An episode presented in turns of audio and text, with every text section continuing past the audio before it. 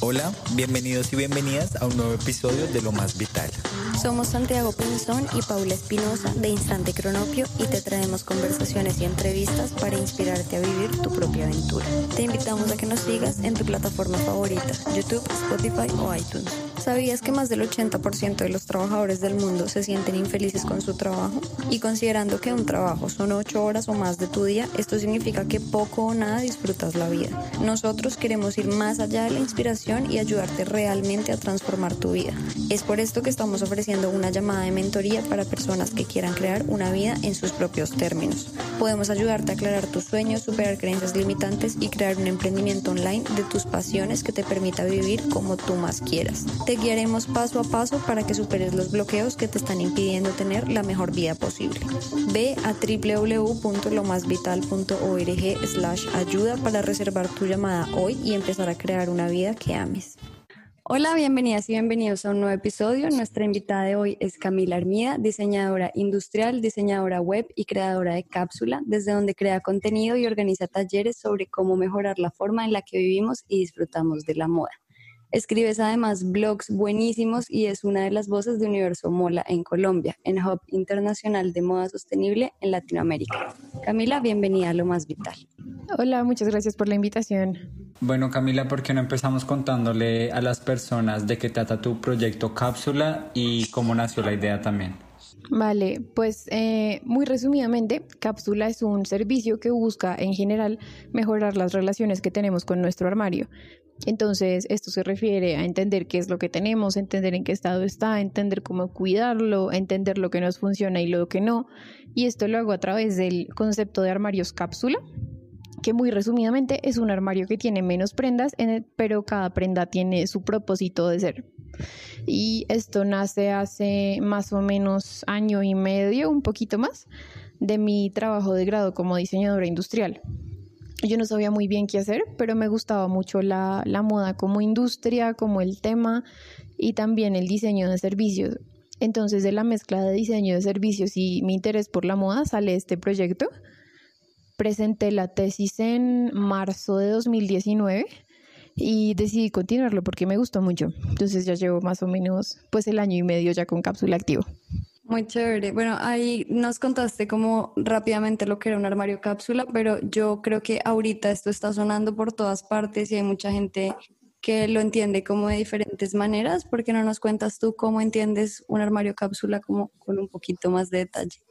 Pues sí es cierto que ahorita están hablando mucho de eso. Hay gente que liga mucho el armario cápsula a una idea como tradicional de que es un armario que tiene exactamente 30 prendas y se cambia cada tres meses. Pero personalmente yo creo que un armario cápsula es solamente un armario en el que, como les dije, cada prenda está pensada sin importar el número.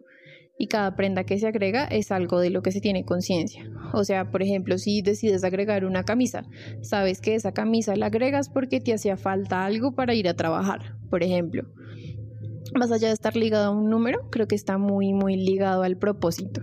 ¿Nos podías explicar para alguien que no conozca nada del armario cápsula cómo funciona en la práctica y cuáles son sus beneficios? Un armario cápsula creo que es como cuando uno empaca para un paseo más o menos. Uno sabe qué fue lo que empacó, uno sabe para qué situaciones empacó y uno sabe exactamente qué fue lo que empacó. Entonces es más o menos empezar a vivir así. Uno sabe exactamente qué posibilidades tiene, sabe más o menos para qué tiene cada una. Entonces es mucho más rápido vestirse.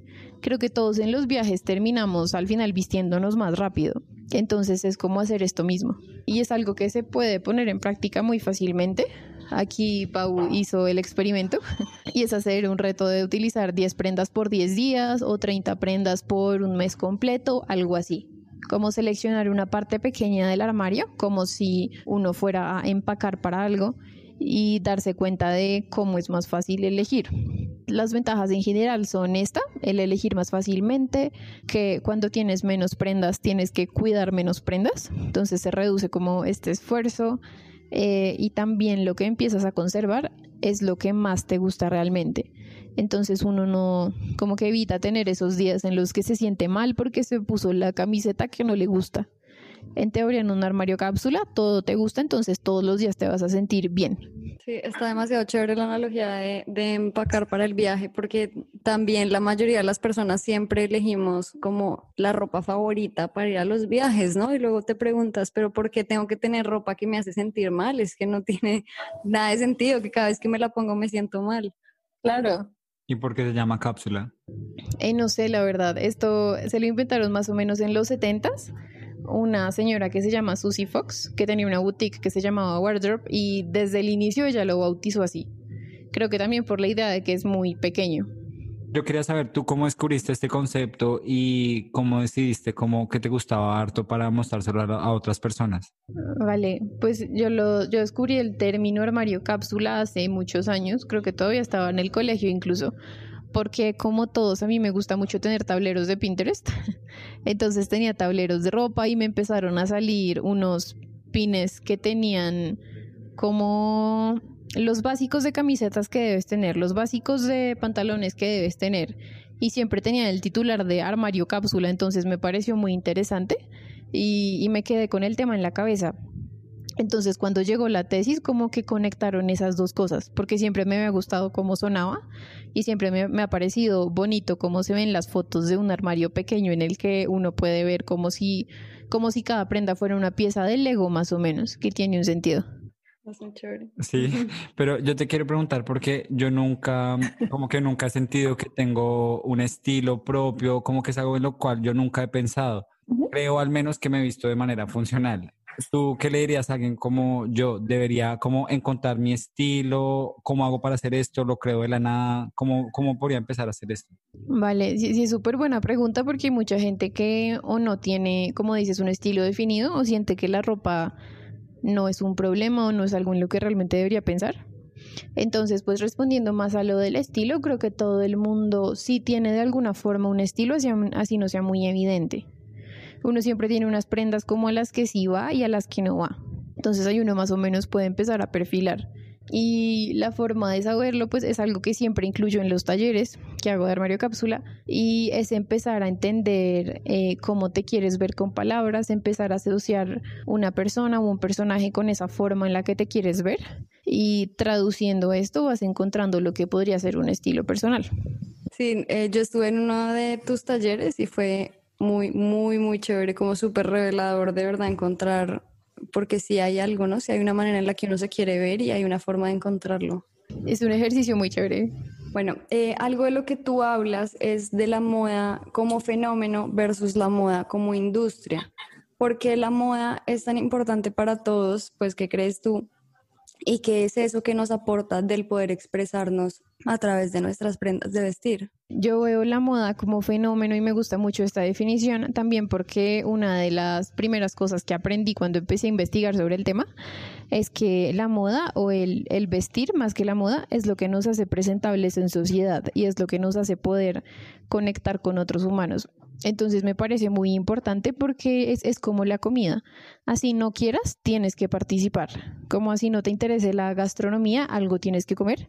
Con la ropa es igual. Así no te importe lo que te pongas, algo te estás poniendo, algo estás teniendo que escoger. Por eso me parece muy importante y me gusta, me gusta verla como un fenómeno y también como algo esencial en la vida porque si no quieres participar, de todas formas tienes que hacerlo para vivir en sociedad como llevamos haciendo pues ya miles de años. Muy súper interesante. nunca he escuchado como una definición así de la moda, está muy chévere. Bueno, algo de lo que como siempre se piensa es que pues la mayoría de las personas sabemos el impacto que tiene la moda en el medio ambiente, está como también súper en tendencia a hablar del fast fashion y hay estos documentales y muchas personas como que lo ven desde ese lado, pero tu enfoque es muy desde las decisiones individuales, como de ser también un agente de cambio. ¿Qué podemos hacer desde nuestra individualidad, todas y todos, para no contribuir más también a ese año ecológico? Ay, qué pregunta tan linda. Pues yo creo que lo que podemos hacer es ser honestos con nosotros mismos. Creo que todo es como un, como un juego de honestidad en el que yo creo que aplica no solo para la moda, sino para absolutamente todo, en el que uno tiene que ser muy honesto con lo que sí necesita con lo, y con lo que no necesita. Yo creo que simplemente si todos solo compráramos lo que sí necesitamos, ya habría mucha, mucha diferencia en el volumen de cosas que compramos. Entonces, esta como honestidad con uno mismo no porque alguien te diga que se va a acabar el planeta o que estás apoyando la explotación, simplemente por ser honesto contigo mismo, pienses esto sí lo voy a usar y esto no, y que lo que no vayas a usar pues no, no llegue a tu vida. Uno cómo se libera un poquito de, de ese apego, pues que uno confunde la necesidad con el deseo, ¿no? ¿Tú qué cosas has visto que funcionan? Sí, sí, se confunde muy fácil. Pues a mí también me ha costado mucho desapegarme de prendas, eh, no tanto porque las necesite, sino porque me siento culpable. Pienso como, no, si dono esta camiseta, tal vez a, alguien, a nadie le gusta y termina en un basurero de todas formas. Entonces como que me da, me da como ansiedad eso.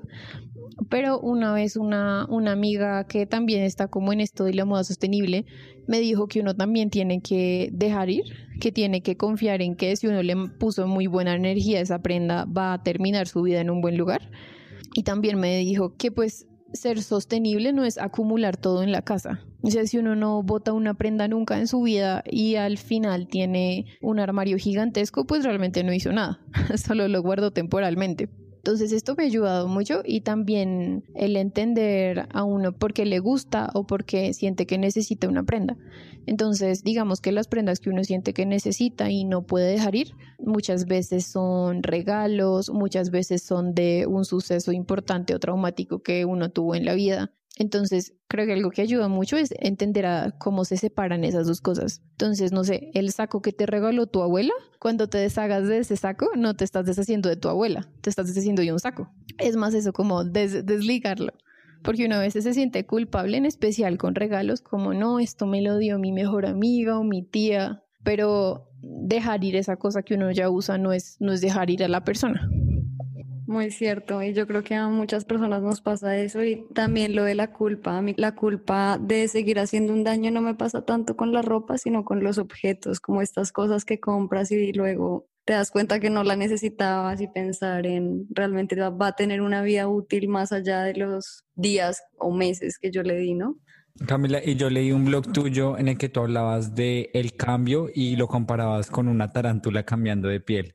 Y yo creo que esto pues habla de pronto de que el cambio es difícil, es todo un proceso que requiere mucha experimentación. ¿Por qué no nos hablas un poquito de tu visión de esto? Porque a veces pareciera que el cambio hacia un consumo más consciente es como algo muy lineal de un día para otro, pero tú cómo lo, tú cómo lo ves? La, la analogía de la tarántula no la recordaba, pero es muy buena. No, pues esa, esa analogía de la tarántula yo la tomé principalmente porque el año pasado fue muy loco. Creo que este año también va a ser como un año tarántula para todos. Digamos que más relacionado con, con el proceso en volverse un consumidor sostenible, por así decirlo. Creo que también se relaciona mucho porque no es fácil. Uno como que se se tiene que empezar a deconstruir un poquito. Creo que todos mis ejemplos son personales, pero bueno, me gustaría tener más ejemplos de talleres. Pero digamos que esto de la tarántula de, de, la deconstrucción me está pasando un poquito a mí ahora, porque el año pasado hice un experimento de no comprar ropa. Y este año me he dado cuenta de que el 80% está súper en mal estado y me estresa y hace como dos semanas me di cuenta de que no tengo que echarme la culpa por eso porque es ropa que compré hace cinco años en cadenas de fast fashion y yo en ese momento no sabía. Entonces digamos que ahí sí siento que el proceso es difícil porque uno tiene como que hacer las paces con las cosas que compró hace tres años cuando no tenía ni idea de nada. Entonces por ese lado me parece que sí es un proceso complicado porque uno tiene que responsabilizarse de todo lo que hizo antes. Y también porque no funciona igual para todos. Hay personas que, por ejemplo, se deciden a cambiar su armario y comprar solo ropa de segunda, pero hay otra gente a la que, no sé, tiene una talla específica o tiene ciertas características que hacen que la ropa de segunda no sea una opción viable para ellos.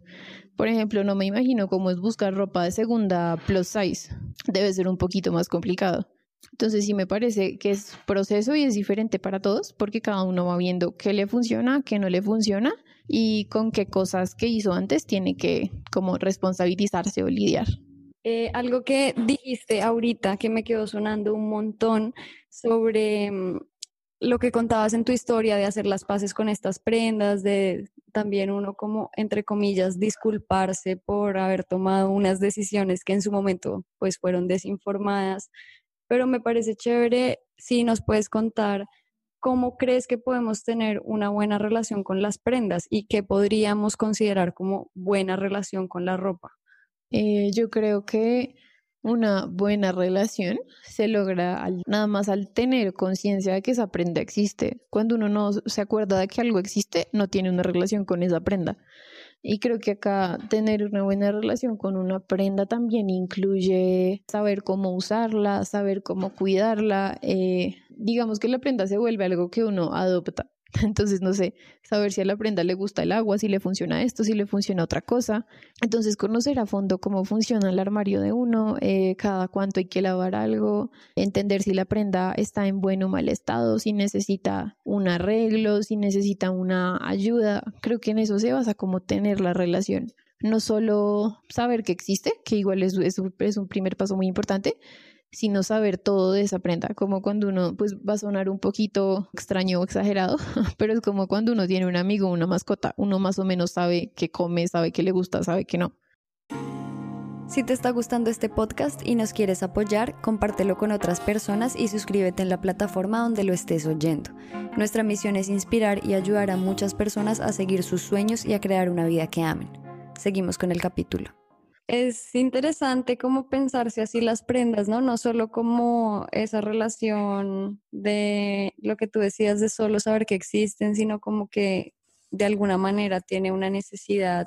Y cuando se me vino esta pregunta a la mente, en realidad no la estaba pensando así, pero me parece súper chévere que nos hayas respondido esto. Y yo estaba pensando, era más como esa relación de mm, que uno tiene en el sentido de cómo percibe uno esa prenda en uno. Es decir, como que cierta ropa me haga sentir cómoda, porque no sé si les ha pasado, pero a veces ves algo que te gusta mucho, que te parece chévere, de, no sé, que la hizo un amigo tuyo o lo que sea, y te compras esta prenda y luego te la pones y no te queda bien, o lo que hablábamos en tu taller de armario cápsula, que era como saber uno también la temperatura corporal de uno y tenerlo en cuenta cuando compras una prenda. También eso sería como parte de la relación con la ropa. Yo creo que sí, pero sería, digamos, siguiendo con la misma analogía de cuidado, sería como a nivel más global. Entonces, lo que dices, por ejemplo, de si una prenda le funciona a uno o no, es como pensar si te gustan los perros o los gatos. Como que tú también sabes con qué prendas sí te quieres relacionar y con qué prendas no. Entonces, no sé, pues a mí me ha pasado, no sé si a ustedes, que uno a veces no compra una prenda porque sabe que es de mucho cuidado. Entonces es como, no, qué pereza si compro estos zapatos blancos, se me van a ensuciar todo el tiempo. Entonces uno de una vez renuncia a esa prenda, como cuando uno dice, no, no me gustan los gatos, por ejemplo. Entonces como que también lo veo así. Claro, o el problema entonces sería un poco cuando te dejas llevar por las tendencias, ¿no? Cuando se pone algo muy de moda que tú sabes que probablemente no se adapte a, tus necesidades y a tus gustos y al final igual lo terminas comprando. Claro, y de esto hay una, hay una frase que me gusta mucho, es de Nina García, que es colombiana. Ella tiene un libro que se llama como el libro de la moda o el manual de la moda, una cosa así. Y tiene varias páginas en las que habla de la fashion victim, le dice. Entonces ella dice que si una persona es vista con las botas del momento, la cartera del momento, el pantalón del momento, la chaqueta del momento, no es una persona que sabe de moda, es una fashion victim. Entonces me parece igual, si uno solo compra cosas de tendencia y tendencia porque quiere verse a la moda, lo que está haciendo es una víctima, no está siendo una persona que existe como en el mundo de la moda. Me gusta mucho como Nina lo dice, fashion victim porque tienes todas las tendencias puestas al tiempo y como que no tienes una postura personal, como que no estás diciendo nada. Ah, está genial, de verdad está genial, como sí, no hay nada de ti realmente ahí puesto, ¿no? Algo que a mí me llamó mucho la atención que vi hace poco en tu Instagram de cápsula fue un post en el que ponías como los buenos outfits para los malos días. Y yo creo que, no sé si fue porque lo vi en un momento en que me venía muy bien uno de mis outfits favoritos, pero me pareció muy chévere la idea de pensar la moda también como una herramienta para sentirnos bien. ¿Nos puedes hablar un poco de eso? Claro, pues esa, esa frase curiosamente salió porque yo estuve haciendo retos de estos de vestirse de cierta forma y muchas amigas me respondían en Instagram como, no, yo llevo cinco meses en pijama. y empezaba a hablar con ellas y no sé, de ahí salió la idea de que uno en los malos días también debería vestirse y pues si el día está malo uno tiene que como que compensar. Entonces creo que la moda, o más bien el vestirse que la moda, sí es una herramienta que puede ayudar mucho a como a lidiar con el ánimo de uno, como a mediar. Y esto sí creo que todo el mundo lo hace. Cuando uno tiene algo importante, se pone la ropa que le gusta o se pone algo que le hace sentir confiado creo que absolutamente nadie se va a ir a una entrevista de trabajo con los zapatos más incómodos que tiene o con un pantalón que sabe que se le, no sé, que se le cae todo el tiempo. Uno sabe escoger como los buenos outfits para el momento que es, pero siento que también pueden compensar un mal día. Esto más que todo por el hecho de ahora estar en la casa, porque cuando uno ya no tiene una razón para vestirse en el exterior, creo que igual puede basarse como en el estado de ánimo, sin lo que le haga falta, como para darle un poquito de sentido a eso que está haciendo. Es un poquito ahorita con toda la pandemia, como la gente empieza a adornar sus tapabocas, ¿no? A mí me ha llamado demasiado la atención esta tendencia, porque uno pensaría que es algo completamente funcional, pero hasta ahí llega la moda. Sí, llega a todas partes. El, el tapabocas como elemento de expresión personal, por así decirlo, me ha parecido algo curioso pero esto si lo piensan pasa en muchas otras cosas. A mí me parece muy chistoso que pase con forros de celulares. Para mí el forro del celular sí es la cosa más funcional del mundo. Yo escojo uno de un color que me guste, sí, pero es el forro y listo.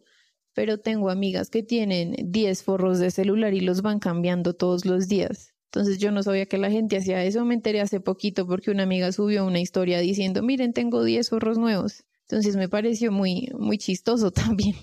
No, qué locura. Sí, muy interesante. No sé si tú sepas, pero los animales también tienen moda de alguna forma.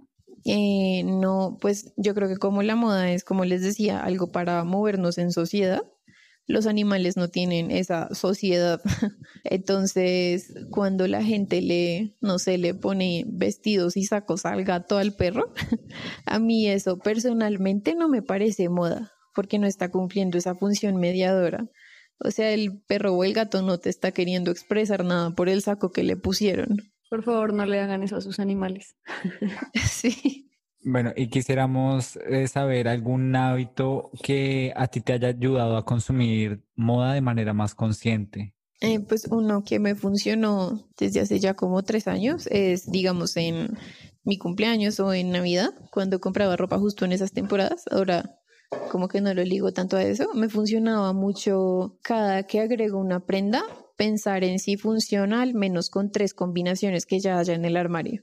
Entonces, un error creo, creo que es muy, no sé si latinoamericano, pero sí es muy colombiano, es que uno compra en pintas. Entonces uno compra la camiseta que va con el pantalón y el pantalón que va con los zapatos.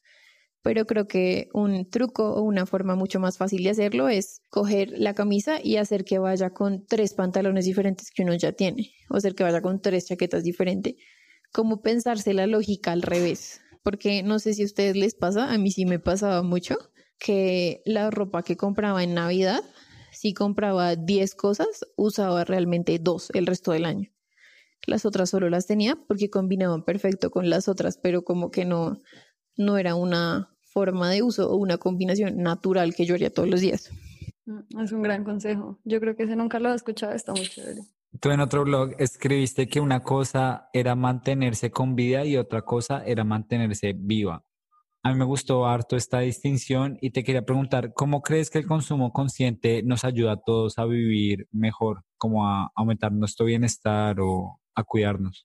Mm, pues otra vez desde mi experiencia personal, creo que nos ayuda a esto del cuidado y el bienestar, que pues nunca lo había pensado así, pero me gusta que hagas la pregunta, porque creo que cuando uno compra conscientemente, lo hace como, como dándose regalos o como sabiendo lo que hace falta. No lo he sentido tanto en moda, pero justo este año empecé a probar como champú más natural y cosas más naturales para la cara. Y creo que uno tiene como esa sensación de bienestar por el hecho de que uno investigó perfectamente qué era lo que iba a comprar, que como algo era, como era algo desconocido, uno le preguntó directamente a la persona que lo tiene. Entonces, por este lado, por el hecho de entender exactamente uno que se está dando uno mismo, me parece lindo. Y pues este es como un valor añadido a ese bienestar.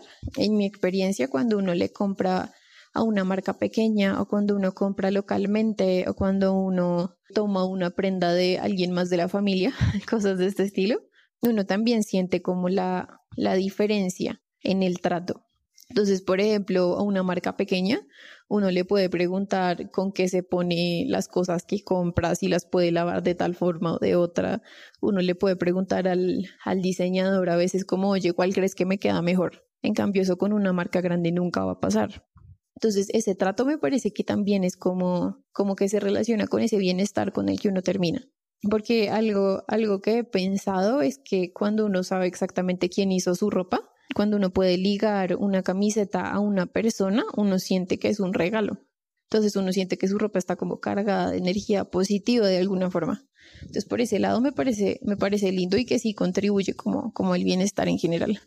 Ah, muy bonito. Me gusta eso de, de, ponerle una cara al que está detrás, ¿no? También nosotros tenemos unos amigos que son diseñadores y que hacen prendas de vestir y claro, cuando te lo pones y luego piensas, yo sé quién lo hizo, sé que lo hizo para mí o bueno, así no lo haya hecho exactamente para ti, saber que es la persona que está atrás, no sé, como en términos energéticos lo que trae es muy bonito. Sí, bueno, Cam, no sé si hay algo más que le quieras dejar a los oyentes, algo que les quieras comentar o cualquier cosa que quieras agregar. Eh, pues sí, creo que esto siempre lo hago. Pau, que tú ya estuviste en un taller, lo, creo que lo reconocerás. A mí siempre me gusta hacerle la invitación a las personas a que experimenten, porque esta es la primera, como el primer nivel, como el primer paso para crear una relación con el armario, crear una relación con los objetos, como el experimentar y el ponernos retos. Entonces, pues los invito a hacer cualquier clase de, reto o empezar a pensar en las cosas que se ponen todos los días de forma diferente. Entonces, no sé, pueden hacer el reto de utilizar 10 prendas por 10 días. Pueden intentar otra cosa parecida, que es durante un mes documentar todo lo que se ponen y entender más o menos qué se ponen o qué no. Si, por ejemplo, hacen bullet journals, pueden empezar a anotar también en un cuadrito qué se pusieron ese día y cómo los hizo sentir. Y así empiezan a explorar estas cosas. También los invito a ponerse las prendas al derecho o al revés, a realmente experimentar con el armario.